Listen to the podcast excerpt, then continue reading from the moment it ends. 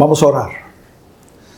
Padre bueno, gracias te damos por dejarnos utilizar este momento, este tiempo, apenas comenzando un año nuevo, para adorarte juntos, una expresión de tu pueblo. Y en esta hora nos acercamos a tu palabra para reflexionar en ella. Ilumínanos, guíanos y mueve nuestro ser para responderte. Por Jesús te lo imploramos. Amén y amén. Hace años, en una calle importante en la ciudad de Miami, unos vándalos robaron unas palmeras que ocupaban un lugar importante en esa avenida. El costo de estas palmeras era extremadamente alto. Así que la ciudad estaba divagando acerca de la posibilidad de reemplazarlas o sencillamente dejar el lugar tal y como estaba. Se hizo el debido anuncio, todo el mundo se enteró de lo que había sucedido con aquellas palmeras, que jugaban un rol, un rol importante porque adornaban aquella avenida, pero muy particularmente porque servían como un marco de referencia hermoso a un gran rótulo de la compañía aérea Delta. Es decir, las palmas estaban abajo y luego aparecía el rótulo de la línea aérea.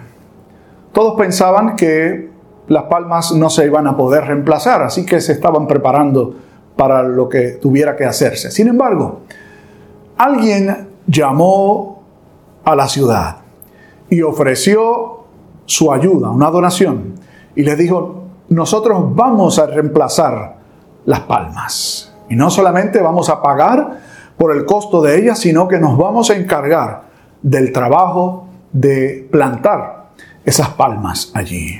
Así que se hizo el acuerdo y estas personas donaron las palmas y donaron el trabajo. Pero con un detalle. Las palmas anteriores tenían una altura de 15 pies de alto. Las palmas nuevas tenían una altura de 35 pies de alto, es decir, unos 20 pies más alto que el anterior, lo cual implicaba que el anuncio de, Delta Airlines quedaría tapado por las palmas. Y así fue. Ahora la pregunta que uno debería hacerse, seguro como usted me la hice yo, ¿quién fue el donante de estas nuevas palmeras? Pues el donante fue Easter Airlines. No todo el que ofrece algún regalo lo hace siempre con la mejor intención. Obviamente, esta compañía tenía la intención no de replantar o de reponer unas plantas que estaban allí, sino de perjudicar a la compañía en competencia. Hoy continuamos con la historia de la Navidad. Y este año hemos decidido segmentar en dos la historia de la Epifanía o la historia de la visita de los magos de Oriente. En esta primera parte de esta historia estaremos viendo a los magos como los personajes principales de esta historia, pero no fueron los únicos. Hay otros personajes con los cuales nos encontraremos. ¿Qué es lo que tenemos delante de nosotros?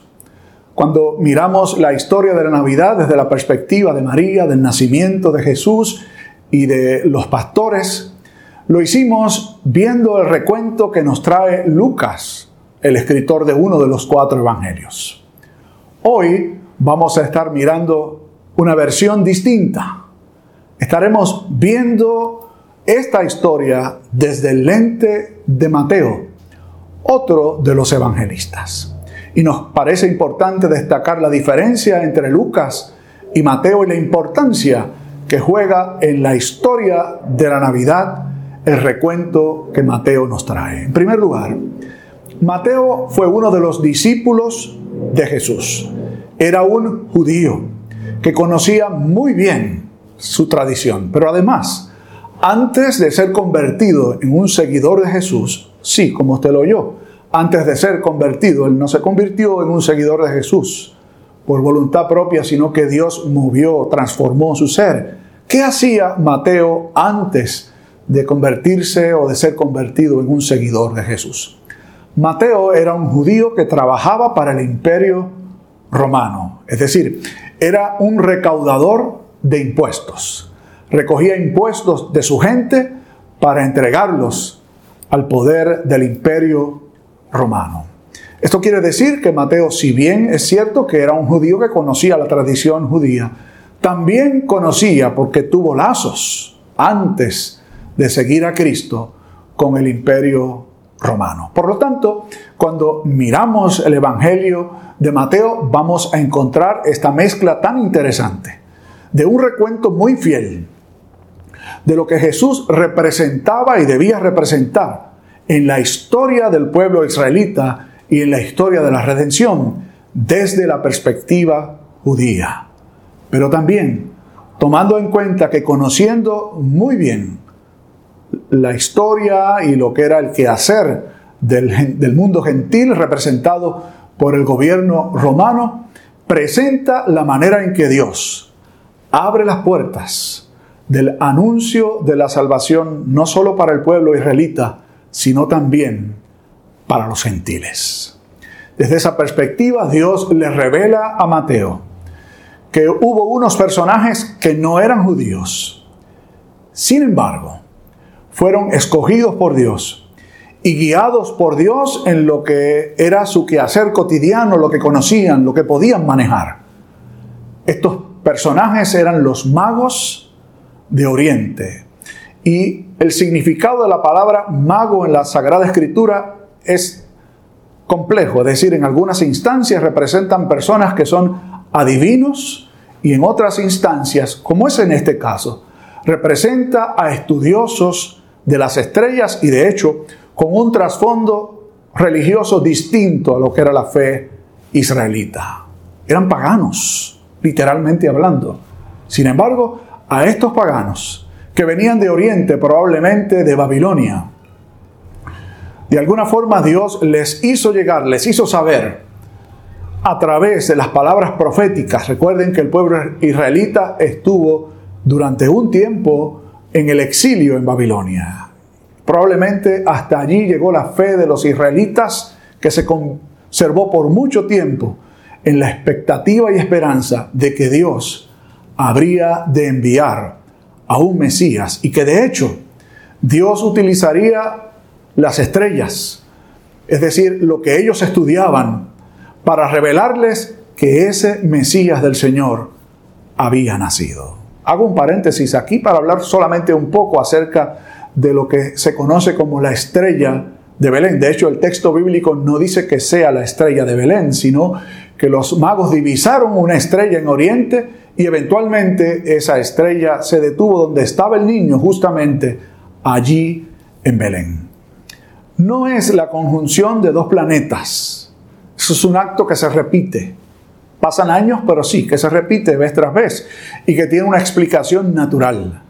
La estrella que los magos siguieron fue un astro totalmente distinto y único. De hecho, tenía un comportamiento que ningún astro tiene. Se detenía en un lugar, volvía y caminaba, es decir, se movía en otro lugar hasta guiar a los magos al lugar en donde Jesús nació. Estos magos llegan de Oriente y la estrella se detiene en Jerusalén. Y allí entonces comienzan a inquirir, a preguntar. De hecho, Jerusalén era el centro de la vida judía, era la capital de Judea. Y llegaron preguntando, ¿dónde está el rey de los judíos que ha nacido? Porque su estrella hemos visto en el oriente y venimos adorarle. Sus palabras son muy significativas. De hecho, en el recuento que Mateo nos hace, la primera palabra que pronuncia cualquier ser humano hasta ahora, todo lo que Mateo nos ha dicho ha sido de orden narrativo. La genealogía de Jesús, su conexión con Abraham, con David y el cumplimiento de la expectativa de que Dios habría de enviar un rey. Y ahora es la primera vez que cualquier ser humano pronuncia una palabra. Y la primera palabra que se pronuncia, la pronuncian los magos que vienen de Oriente. ¿Dónde es la primera palabra que dicen? y juega un, un rol muy importante en esta historia. El ubicar el lugar en donde Jesús nació. Tenía una razón de ser obviamente clara en el contexto inmediato, porque ellos estaban buscando el lugar en donde Jesús había nacido. Pero también para los lectores de este Evangelio, para los primeros lectores de este Evangelio, que eran judíos, Mateo escribe teniendo en mente a sus hermanos judíos, para que pudieran encontrar en Jesús al cumplimiento de todas las profecías antiguas. ¿Dónde está el rey de los judíos que ha nacido? Porque su estrella hemos visto en Oriente y venimos a adorarle. En esta historia se nos va a dejar saber, aún no, pero un poco más adelante, que ese lugar que los magos buscaban no era otro lugar que el prometido por Dios a través del profeta Miqueas, Belén. ¿Por qué razón? Y vuelvo, a hablar del contexto de los que leyeron este Evangelio inicialmente. Porque los judíos alegaban que Jesús venía de Nazaret. Y Nazaret no se identificaba como el lugar en donde habría de nacer el Mesías. Y ciertamente Jesús vivió buena parte de su vida en Nazaret, pero no fue su lugar de nacimiento. Así que Mateo deja claramente establecido, más bien Dios deja establecido a través de la pluma de Mateo, que el lugar donde Jesús nació es justamente el que había sido designado, Belén. Luego, la historia nos dice que cuando el rey Herodes se enteró de que estos hombres habían llegado buscando al rey de los judíos para adorarle y que una estrella los había guiado y que no sabían el lugar específico en donde lo encontrarían, Herodes, que este es Herodes distinto al Herodes que mandó a matar a Juan. Este es Herodes el Grande, de hecho, el padre del tetrarca que mandó a matar a Juan. Era Herodes el Grande, conocido así como el Grande porque ciertamente desarrolló muchas obras importantes, pero conocido también como el rey de los judíos. Es interesante el hecho de que Herodes no era judío, su padre sí lo era. Él venía de Idumea, pero había sido puesto por el gobierno romano como el rey de los judíos y le había dado ese nombre, rey de los judíos, algo que todos los judíos resentían, porque no reconocían a Herodes como su rey. Sin embargo, juega un rol muy importante porque se turba con el anuncio de la llegada de estos hombres buscando al rey de los judíos. No solo Herodes, sino dice el texto que toda Jerusalén con él también. En el Evangelio veremos la hostilidad de parte del mundo gentil y también la hostilidad de parte del mundo judío contra Jesús y esto apenas es el comienzo. Todos se turbaron ante esta idea. ¿Qué hizo entonces Herodes? Convocó a los principales sacerdotes judíos y a los escribas, los principales escribas, es decir, los, los más doctos en el conocimiento de la historia de Israel y de las profecías con respecto al Mesías. E inquirió entre ellos dónde sería el lugar. Y fíjense que esta palabra o este verbo se vuelve a repetir ha estado en labios de los magos primero, ahora en labios del rey Herodes, cuando pregunta dónde es el lugar que la profecía dice que el Mesías habría de nacer. Y ellos le dijeron, en Belén de Judea, y traen esta cita modificada, por cierto, de la profecía de Miqueas. Lo que es importante para Herodes era identificar cuál era el lugar en donde el Mesías habría de nacer. Así que mandó a buscar a los magos y les reveló el lugar, según la profecía bíblica. Ahora, antes fueron guiados por un astro, ahora la profecía bíblica les dice de manera específica el lugar en donde Jesús nació. Y les dijo, vayan y cuando lo encuentren, déjenme saber para que yo también vaya y le adore. Los magos entonces emprendieron su camino y la estrella volvió a moverse y se detuvo justamente en el lugar en donde Jesús estaba. Pero esa parte de la historia la miraremos la próxima semana. ¿Qué queremos atender junto con ustedes en esta hora? La acción de adorar al niño fue lo que movió a los magos para llegar hasta aquel lugar. Y adorar no es otra cosa que postrarse delante de, es decir, mostrar reverencia, respeto por alguien que se entiende que es más importante que ellos. Debemos destacar que estos magos no eran reyes, pero seguramente eran personas con cierto poder adquisitivo, seguramente sacerdotes de alguna religión importante en su lugar de origen, y siendo totalmente ajenos al pueblo de Dios, son conducidos por Dios para postrarse ante Jesús, para adorarle y magnificarle. Por otro lado, el rey de los judíos y toda Jerusalén con él no tenían la más mínima intención, de manera genuina y auténtica, de ir y adorar a Jesús. Es interesante, el hecho lo volvemos a traer, de que los principales sacerdotes y los escribas conocían el lugar y no se inquietaron para nada para acompañar a los magos. Si esperaban al Mesías prometido, lo más lógico era que ellos también se movieran. Así que si hay algo que distingue no solo a Herodes, que ha dicho que quiere ir a adorarle cuando en realidad no tenía la más mínima intención de hacerlo, tampoco los líderes religiosos y los judíos en pleno que habitaban en Jerusalén tuvieron el deseo de adorar a Jesús. Y la pregunta que usted y yo podríamos hacernos, ¿por qué razón? Bueno, yo creo que si hay algunos reyes aquí, no son los que vinieron de Oriente, no eran reyes. Pero aquí sí hay otros reyes. Está el rey de los judíos, según Roma, Herodes. Y había otros reyes con él, los principales sacerdotes, los principales escribas, y todo el mundo judío que no tenía a Jesús como su rey, tenía de hecho un rey en lugar de Jesús. Probablemente a usted le sucede lo mismo. Dios quiera que no. Donde quiera que Jesús no ocupa el trono, otro ocupa el lugar que le corresponde solo a Jesús. Los seres humanos por naturaleza nos convertimos en reyes en el centro de nuestras vidas. Y de hecho, somos tan torpes en nuestra apreciación de ese elemento que convertimos a los nuestros en reyes también. Le decimos a los hijos y a los nietos, mi rey, mi reina, mi príncipe. Y quizás usted diga, uno hace de eso ignorantemente y de cariño. Mucho ojo, mucho cuidado, porque los chicos se lo creen.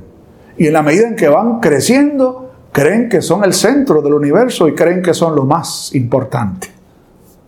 Una mujer perdió a su perro y puso un anuncio para que las personas le ayudaran a identificar el lugar en donde estaba su perro y poder encontrarlo y poder recuperarlo. Puso una foto del perro y el número telefónico de la señora y lo puso en varios postes en la comunidad en donde ella vivía. Una mañana el teléfono sonó. Al otro lado del teléfono, una persona dice, estoy llamando por el asunto del perro que se perdió. ¿Es usted la dueña? Y la señora le responde, así es, dígame, todavía no ha encontrado al perro. ¿Sabe usted de él? Y la otra señora en el otro lado del teléfono le dice, yo soy fulana de tal. Y la tuvo media hora en el teléfono contándole sus penas, sus sufrimientos, sus angustias. Comenzó diciendo, yo no he perdido un perro, pero yo perdí a mi esposo. Tan bueno que era. Perdí a uno de mis hijos, que era el centro de mi vida. He perdido la salud, estoy muy enferma, estoy muy agobiada y les dije que tenía, la tuvo 30 minutos contándole su historia. Cuando parecía que había terminado, la señora que andaba buscando a su perro le interrumpió y le dijo, pero ¿tiene usted al perro? ¿Lo ha visto? Y la otra señora le contestó, no, yo no he visto al perro. ¿Para qué me llama entonces? Preguntó la otra. Bueno, llamé porque creía que era importante que usted sintiera que usted no es la única que sufre. Yo también he sufrido muchísimo. ¿Se fijan ustedes? Así somos de manera natural los seres humanos. En lugar de Dios, en lugar de Cristo, nos colocamos nosotros en el centro de la vida. Les invito para que en este comienzo del nuevo año coloquemos al que debe estar en el centro de todo, al Rey verdadero, a Jesús, el Cristo, que sea el centro de tu vida que sea el rey de tu existencia y que todas las cosas que hagas, pienses y digas giren en torno al rey de los judíos que ha nacido. Que así nos ayude Dios. Oremos. Padre bueno, venimos delante de ti reconociendo que tal como Herodes, que tal como los principales sacerdotes, los escribas, y toda Jerusalén con ellos. Tenemos la tendencia de colocarnos nosotros en el lugar central de las vidas nuestras, convirtiéndonos así en reyes, en amos y en señores. Perdónanos. Y guíanos por tu Santo Espíritu como guiaste a estos magos, para buscar fervientemente para adorar al Rey de Reyes y al Señor de Señores. Concédenos tu luz para caminar a la luz de Cristo el Rey y Señor. En su nombre te lo pedimos. Amén y amén. Que el Señor nos bendiga.